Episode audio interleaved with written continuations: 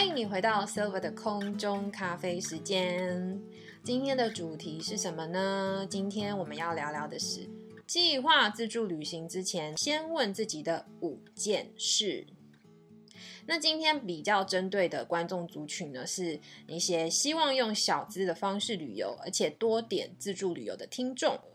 那如果说你是要去度蜜月啊，或者是说定点城市深度旅游，或是你已经有计划跟团的朋友，那今天分享的几点小佩宝可能就不会这么的适合你。我本身有蛮多自助旅游的经验，那我在自从高中毕业之后就前往加拿大留学，这里有个蛮爆笑的小故事要跟大家分享。那另外就是要提醒大家说，在自助旅游的时候，千万要在各方面多做功课。我记得在二十岁到二十二岁之间吧，有一次我跟美眉计划了一起去 Banff 的 road trip，那我们就开了自己的车。其实那时候网络也不发达，所以说你要找地图啊或是什么的，真的功课要再做更多一点。那时候好像也没有 Google Map，就没有什么导航的功能，你只能看地图，然后先抓出你要走的公路的地点，那公路的号码。大概是这个样子。那那时候我年轻不懂事啊，就 开车上路了之后，就难免有点紧张。我记得当初我上路之后，就一路往前开，开很久一段，我才发现不对劲。诶，怎么开始看到美国国旗在飘扬了？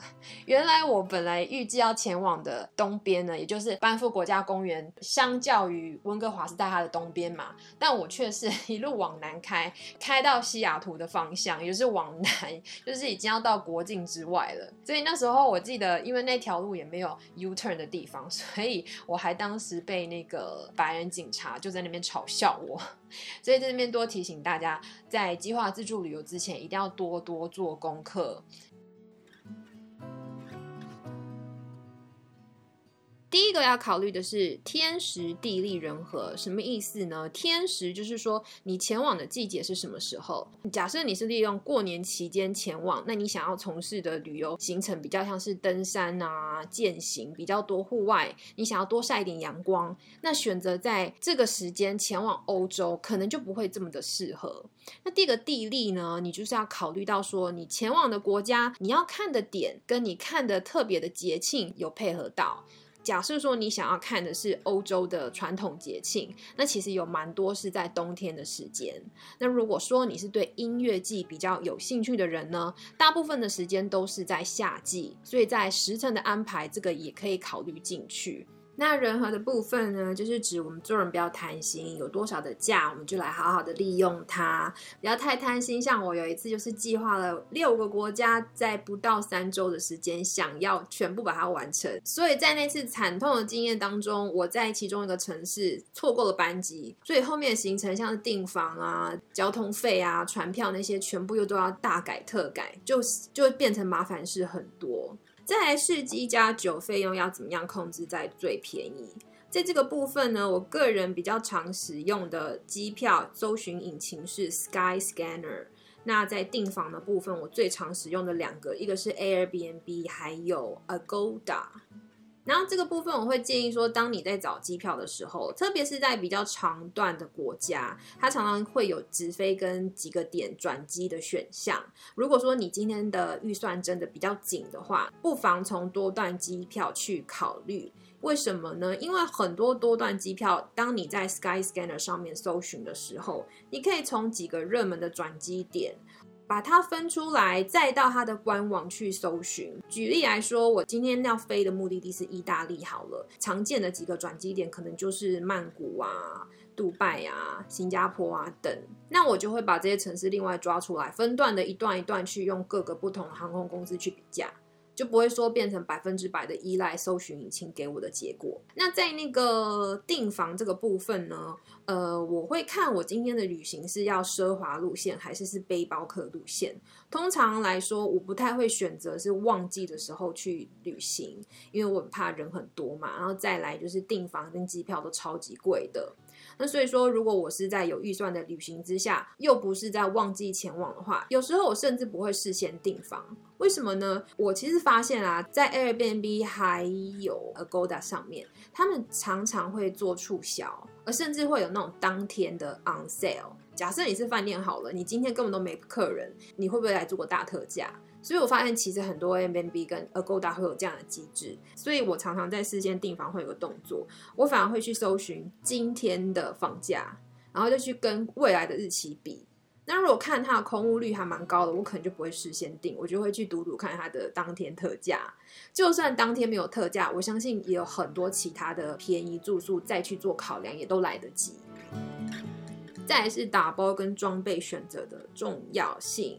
有些女生会觉得说，哎，拉着美美的行李箱好像比较轻松，但在我个人经验，我会觉得带那种登山包会比较实用。因为不论你今天是要去城市或是那种郊外的地方，那个背登山背包啊，比起那个行李箱实在是方便太多了。那另外你也可以练练自己的体力啊，对，如你总不能期待你每天行经的路线可以让你很悠哉的在那边做公主。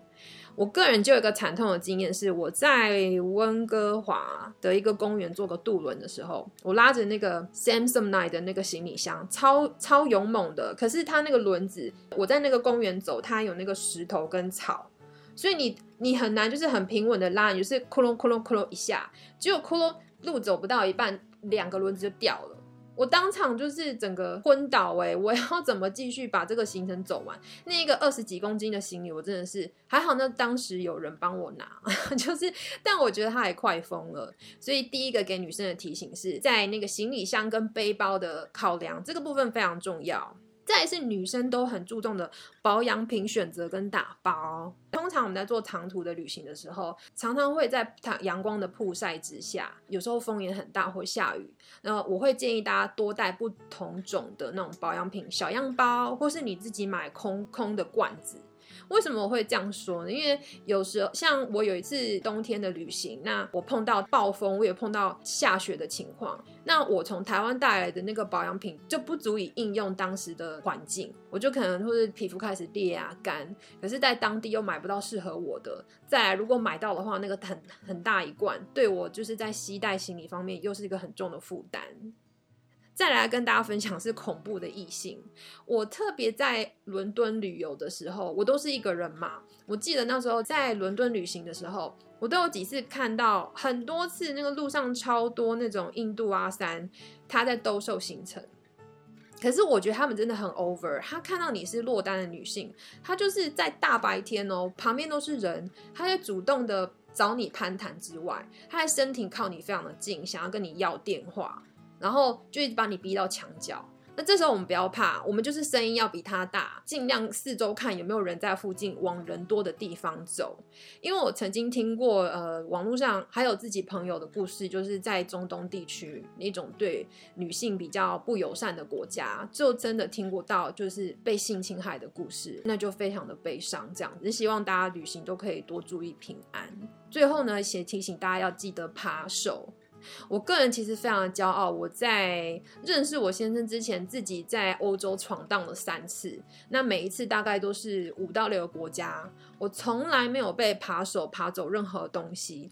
但是就在两年前的跨年，我终于遇到了扒手了，而且我还是跟我先生哦。那时候的情况就是在跨年，我们在米兰的大教堂，我们准备要看倒数的那个跨年倒数的烟火。